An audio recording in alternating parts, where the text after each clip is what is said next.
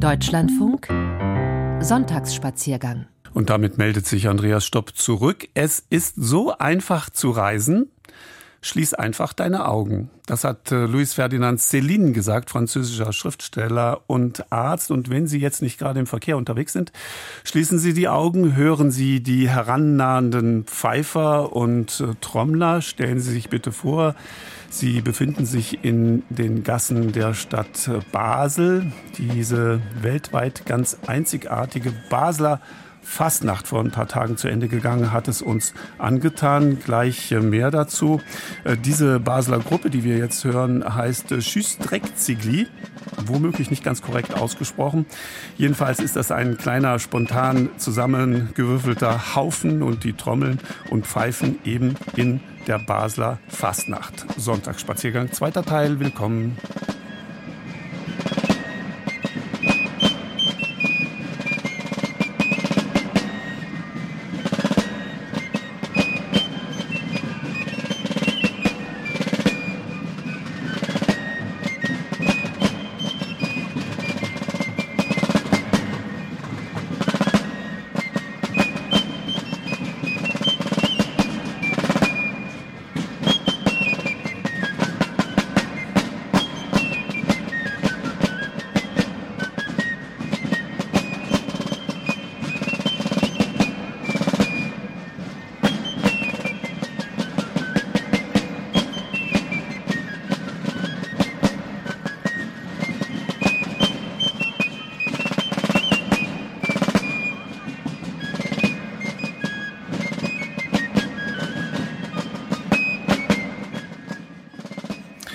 Haben Sie das noch ein bisschen im Ohr. Am Aschermittwoch ist alles vorbei. Für Basel allerdings gilt das nicht. In der Schweizer Rheinmetropole beginnt das närrische Treiben einer Tradition folgend erst einige Tage später als anderswo, weil in der protestantisch geprägten Stadt die Fastenzeit nach altem christlichen Ritus exakt 40 Tage vor Ostern beginnt und nicht etwa 46 wie in vielen anderen Regionen. Deswegen ticken dort die Fastnachtsuhren etwas anders. Und es wird dort auch vollkommen anders gefeiert, als man es von den Karnevals-, Fastnachts- und Faschingshochburgen in Köln, in Düsseldorf, Mainz, Rottweil oder im Frankenland kennt. Alfred Schmitz hat sich vorigen Sonntag auf eine Entdeckungsreise begeben, um die Basler Fastnacht seit 2017 auf der Liste des immateriellen UNESCO-Weltkulturerbes hautnah zu erleben. Mit einiger Verspätung am Basler Hauptbahnhof angekommen, geht es am Sonntagnachmittag mit der Tram zum Hotel, wo ich kurz einchecke und in der Lobby Urs Degen treffe, der schon auf mich wartet. Urs, genannt Dage, ist Grafiker, Illustrator und Cartoonist und als Laternenmaler ein Urgestein der Basler Fastnacht. Seit 50 Jahren gestaltet er jedes Jahr einige der riesigen Laternen, die dann beim Morgenstreich, dem offiziellen Auftakt der Basler Fastnacht, illuminiert durch die nächtlich dunkle Innenstadt getragen werden. Da kann ich die Geschichte erzählen. Die Geschichte, warum gibt es überhaupt Laternen? in Basel. Bis 1856 hat man Fasnacht gemacht mit Fackeln. Gehen wir mit Fackeln durch die Straßen. Hat es immer wieder Brände gegeben. Und dann hat der Große Rat, also die Regierung, das Verbot herausgegeben, das offene Feuer ist verboten. Ein Jahr später hat der Basler, weil er ja kreativ ist, Gestelle gebaut, sie bespannt mit Metzgerpapier, das ölhaltige Papier, bemalt und schon mit Sprüchen verziert, sie auf den Rücken gebunden und beleuchtet mit Kerzen. Man hat das offene Feuer eingepackt. Seither haben wir Laternen.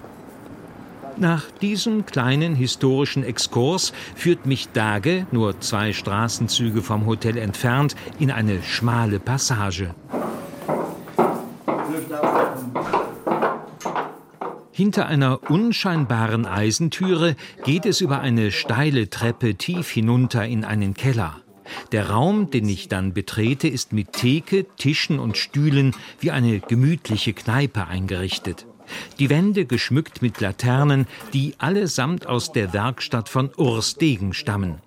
Das hier ist das Stammquartier der Privé Waggis, einer renommierten Basler Fastnachtsklicke, die 1987 gegründet wurde und die auch am Cortège, dem großen Fastnachtsumzug, am Montagnachmittag teilnehmen wird.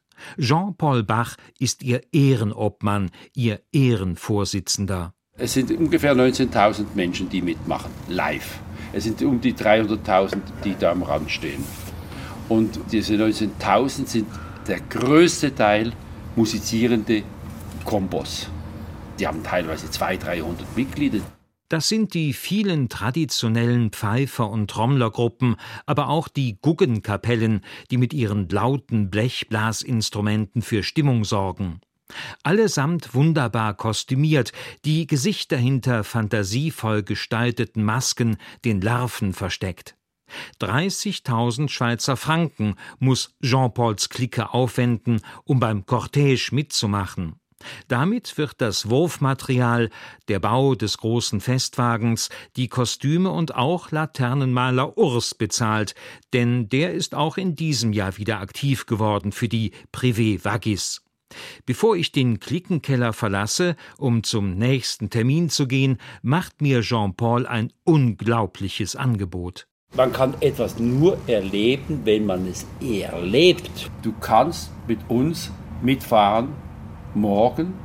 Ich kann das organisieren, kann er ja mitfahren. Ja. ja. Vielleicht äh, kann man dich noch als Mensch anziehen. Ich als Nicht-Basler beim Cortège mit auf einem Festwagen. Das ist ein ganz besonderes Privileg, das ich sehr zu schätzen weiß. Ein bisschen nervös bin ich natürlich schon, was mich da erwarten wird. Um 13 Uhr, sagt Jean-Paul, soll ich am Wagen sein.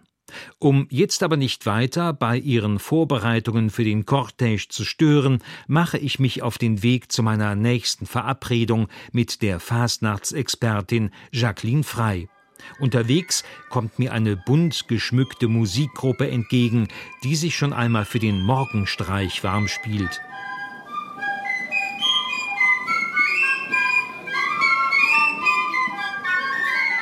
Jacqueline Frey ist begeisterte Fasnächtlerin und kennt sich bestens aus mit der Historie und dem Brauchtum ihrer Heimatstadt. Heute führt sie Basel-Besucher auf einer speziellen Fastnachtsroute durch die Innenstadt und präsentiert ihnen dabei markante Orte und gibt ihnen wichtige Hintergrundinformationen. Am Ende der Tour, hoch oben am Münsterplatz, erklärt Jacqueline, was es mit den traditionellen Masken und Verkleidungen auf sich hat, die man häufig bei den Basler Fasnachtsklicken sieht. Eine sehr beliebte Kostümierung ist der Waggis, der derbe Vagabund und Tagelöhner, nach dem sich ja auch die Privé Waggis-Clique benannt hat, die ich vorhin besucht habe. Der Waggis symbolisiert einen Elsässer Gemüsebauern. Und ganz traditionell ist der Waggis auch in den französischen Landesfarben eingekleidet. Er zeichnet sich aus mit seiner sehr großen Nase und einem sehr großen Mund. Und er hat eine prächtige Perücke, also den kann man nicht übersehen. Er ist ein bisschen ungehobelt, aber immer sehr sympathisch. Dann haben wir die alte Tante. Die alte Tante, das symbolisiert die Dame aus der höheren Gesellschaft, der alte Jungfere aus der Biedermeierzeit. Und entsprechend ist sie gekleidet mit Knopfstiefelchen, mit dem Regenschirmchen. Dann haben wir die drei Figuren. Das ist der Piero, das ist der Harlekin und der Platzlebeiers. Und die drei kommen aus der Commedia dell'arte.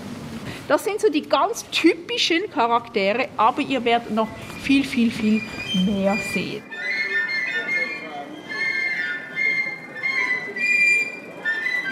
Um noch etwas mehr in die Historie der Basler Fastnacht einzutauchen, ist ein Besuch im Museum der Kulturen zu empfehlen. Das liegt gleich hier oben am Münsterplatz und zeigt in einer Dauerausstellung eine wundervoll nachgebildete Gasthausszene zur Fastnachtzeit, die Werkstatt eines Larvenmachers, wunderbare Masken und große Figuren mit ihren Fratzen. Auch ein Waggis, wie Jacqueline Frey ihn eben beschrieben hat, ist hier lebensgroß ausgestellt. Im Museum hat Felix Rudolf von Rohr gerade eine Pressekonferenz vor einer Gruppe von Medienleuten abgehalten. Felix war viele Jahre Obmann des Basler Fastnachtskomitees, war also der oberste Offizielle. Das Komitee wurde 1910 gegründet und kümmert sich unter anderem um die Organisation des Cortège, um die große Laternenausstellung und die Nachwuchsförderung. Außerdem pflegt es wichtige Kontakte mit Stadtverwaltung, Polizei, Medien und sorgt für die Verteilung von finanziellen Zuwendungen an die einzelnen Klicken. Eine große Einnahmequelle ist dabei der Verkauf von Metallplaketten, die jedes Jahr in verschiedenen Preiskategorien angeboten werden. Die Plaketten werden ja hauptsächlich über die Fasnachtsklicken verkauft. Und wenn eine Clique Plaketten verkauft, dann gehört Ihnen schon zu Beginn 30 Prozent des Verkaufs. Da haben Sie mal schon was in der Tasche. Und alles andere, was dann das Komitee einnimmt, da geht noch die Administration des Komitees weg. Die Mitglieder des Komitees völlig ehrenamtlich, da gibt es keinen Franken. Also ich habe 22 Jahre nicht einen Franken erhalten. Das ist okay, das muss so sein. Aber das ganze andere Geld wird wieder an die Klicken zurückgegeben und zwar nach einem äh, Schlüssel, der recht kompliziert ist. In erster Linie nach der Anzahl der Teilnehmer wie viele Mitglieder in einer Clique an den Umzügen mitmachen. Und ein kleinerer Teil wird dann auch noch ausgegeben, je nachdem, was sie gespielt haben, wie die Qualität war. Also wird ein klein wenig juriert. Das ist eigentlich die wirklich ganz wichtige Aufgabe des Komitees. Es ist Ehrensache, dass Baslerinnen und Basler so eine Plakette kaufen und damit die Fastnachtsklicken unterstützen. Auch von Fastnachtstouristen wird erwartet, dass sie so eine Plakette kaufen und am besten sichtbar an der Kleidung tragen. Wird man ohne Plakette angetroffen, kann es sein, dass man sich von den Klicken derbe Späße gefallen lassen muss. Beim Cortège droht einem im schlimmsten Fall sogar eine Rappli-Dusche, wird man mit Konfetti nur so überschüttet.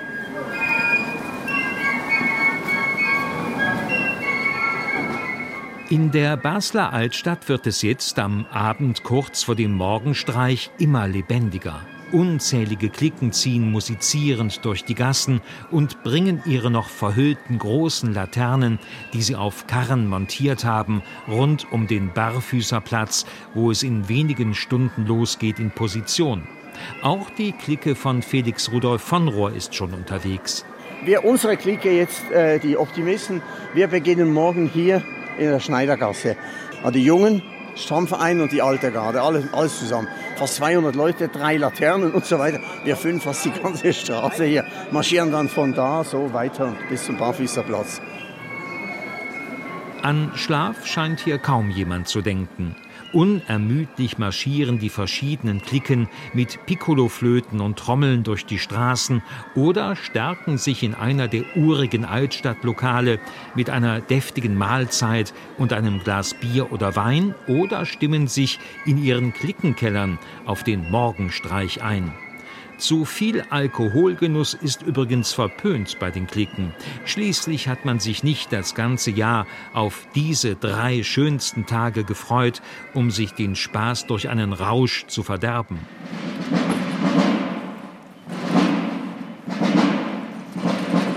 Nachdem ich mich für ein paar Stunden im Hotel aufs Ohr gelegt hatte, bin ich nun wie tausende andere Schaulustige rechtzeitig am Barfüßerplatz angelangt, wo in wenigen Augenblicken mit dem Morgenstreich die Basler Fasnacht offiziell beginnen wird. Punkt 4 Uhr ist es soweit. Mit einem Schlag wird die Beleuchtung in der Innenstadt komplett ausgeschaltet. Doch der Moment der absoluten Finsternis dauert nur den Bruchteil einer Sekunde.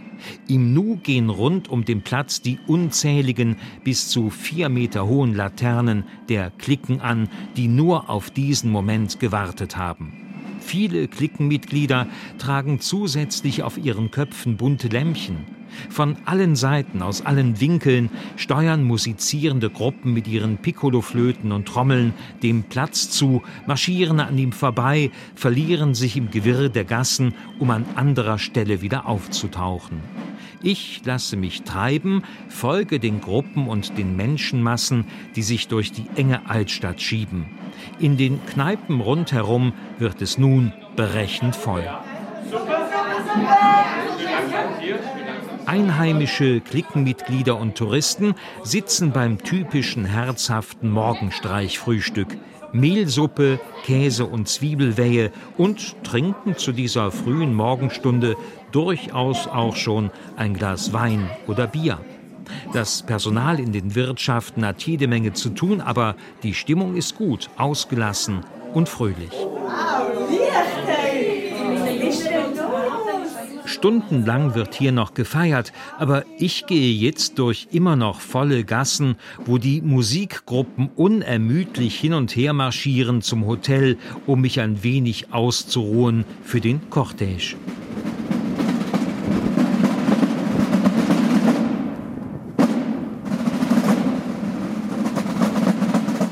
Pünktlich um 13 Uhr bin ich am Theater, wo die Mitglieder der Privé Vagis Clique schon dabei sind, das Wurfmaterial in den Wagen zu laden.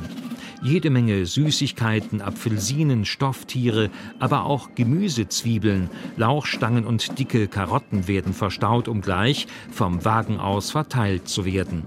Letzteres ja eher ungewöhnliches Wurfmaterial, aber klar, wir erinnern uns, die Figur des Waggis geht ja auf die Bauern aus dem Elsass zurück, die in früheren Zeiten in Basel ihre Produkte verkauften. Und die wollen die Privé Waggis ja mit ihren Kostümen und Masken liebevoll persiflieren. Bevor es auf den Wagen geht, der wie eine große Holzhütte auf Rädern aussieht, habe ich Gelegenheit, mit ein paar Klickenmitgliedern zu sprechen. Da ist zunächst einmal Charlie. Mit stolzen 96 Jahren ist er der älteste Cortège-Teilnehmer und schon seit vielen Jahren bei den Privé Vagis. Ja, 25 Jahre. ich war Curling spielen und da hat es zwei Kollegen gehabt, die waren in dieser Clique und dann habe ich mich angeschlossen. also, es hat mir Freude gemacht. Vor allem mit den Kollegen zusammen ist ein gutes Verhältnis. Man ist nicht allein. Das ist für mich fast zweite Familie. Philipp Bach ist der Sohn von Jean-Paul und hat vor einiger Zeit von seinem Vater das Amt des Obmanns übernommen. Er erklärt mir, welches Sujet, welches aktuelle Thema seine Clique in diesem Jahr mit ihrem Wagen, der Laterne und ihren Kostümen satirisch darstellen und behandeln möchte. Das ist die kulturelle Aneignung. Eben darum geht es, dass, dass wir uns ein bisschen büskieren. Jeder fühlt sich irgendwie gemobbt und man darf nicht mehr Winnetou sagen. Oder eben der Wackis, weißt du ja, kommt aus dem Elsass, eine Traditionsfigur an der Fasnacht, aber trotzdem dass, dass, dass man nichts mehr sagen darf. Es geht prima darum, dass, man, dass wir uns das nervt. Und da ist noch Stefan. Er ist seit kurzem Klickenmitglied und zum ersten Mal beim Cortège mit auf einem der großen Wagen. Nun, es freue ich mich riesig. Und es ist für mich wirklich so die schönste Zeit des Jahres. Es ist etwas ganz, ganz Spezielles. Und die Basler fahren, ja, irgendwie, ich glaube, man sagt, man liebt sie oder man hasst sie. Es gibt auch viele, die fahren dann in die Skiferien. Das kann jetzt ich nicht ganz nachvollziehen. Also es ist einfach etwas Magisches, es ist einfach etwas ganz, ganz Spezielles. Und das, ich finde, man muss es leben, man muss es sehen. Es sind so drei wichtige Tage für Basel und äh, dann ist man mit ganzem Herzen und Seele mit dabei, würde ich sagen. Und dann geht es los. Die Waggis-Maske mit der riesigen Knollennase und den gebleckten Zähnen aufziehen, alle auf den Wagen und auf Position. Es ist übrigens gar nicht so einfach, sich mit der großen Maske zu bewegen. Die Sicht ist eingeschränkt, die Stimme klingt dumpf und ständig stößt man mit der großen Nase irgendwo an. Rund fünf Stunden ist der Cortège auf seinem 3,4 Kilometer langen Rundkurs auf beiden Rheinseiten unterwegs. Charlie, links neben mir, hat sichtlich Freude und beglückt die jüngsten Zuschauer mit Süßigkeiten und Stofftierchen. Urs und Dino an meiner rechten Seite sind wahre Stimmungskanonen. Wie die Marktschreier werfen sie lauthals Orangen, Bananen und mit vollen Händen Süßigkeiten unter die Menschen am Zugweg. Wird jemand dabei zu aufdringlich oder trägt keine Plakette, wird er mit Konfetti nur so zugeschüttet. Um noch etwas Atmosphäre am Zugweg selbst zu schnuppern, steige ich bei einer Pause vom Wagen und mische mich ohne Maske und Kostüm unters Volk und gehe Richtung Hotel, um mich von diesem besonderen Abenteuer und den vielen neuen Eindrücken zu erholen. Die anderen Mitglieder der Privé Vagis haben gerade einmal die Hälfte des Zugweges hinter sich und müssten noch etwas durchhalten, bis sie sich nach dem Cortège am Abend auf ein Glas Wein zusammensetzen. Am Dienstagvormittag gehe ich dann noch einmal hoch zum Münsterplatz. Auch hier sind wieder, wie in der gesamten Altstadt, jede Menge größere und kleinere kostümierte Klicken mit Piccoloflöten und Trommeln unterwegs. Punkt 11 Uhr erwartet mich Laternenmaler Urs, um mir hier noch etwas ganz Besonderes zu präsentieren. Das sind jetzt alles diese Laternen, äh, wo am Morgenstern gelaufen sind und am Cortège. Die sind jetzt hier auf der Ausstellung. Das ist jetzt, kann man so sagen, die weltgrößte Freiluftausstellung der ganzen Welt, die nur einen Tag geht. Das sind etwa 100, 150 Laternen. Es ist ein wahres Farbenmeer, das sich den vielen Besucherinnen und Besuchern hier oben am Basler Münster bietet. Es lohnt sich, diese besonderen Kunstwerke in aller Ruhe zu betrachten. Die bunten und fantasievoll gestalteten Laternen nehmen mit ihren Motiven und Sprüchen die Basler Stadtpolitik aufs Korn, üben Kritik an Staat und Gesellschaft oder beschäftigen sich mit Klimakrise, Katastrophen und Kriegen. Und natürlich bekommt auch Putin ordentlich sein Fett weg.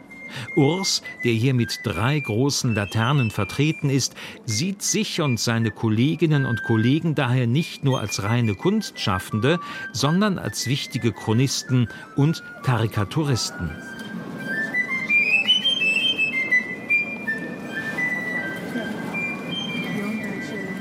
Nach genau 72 Stunden vom Morgenstreich gemessen geht die Basler Fasnacht in der Nacht zum Donnerstag dann mit dem Endstreich in die Schlussphase.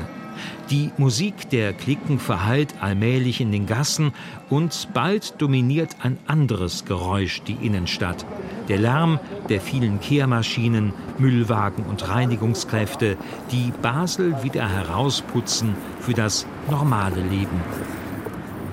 Ja, und nach diesem kleinen Abenteuer ist Alfred Schmitz, mein Kollege, wieder schnell nach Köln gedüst und hat im Studio diesen Beitrag produziert von der diesjährigen Basler Fasnacht, die nach langer Corona-Pause endlich wieder in vollem Umfang gefeiert werden konnte. Nochmal ein kleines bisschen Pfeifer und äh, Tambure von der Gugemusi Ohre Griebler.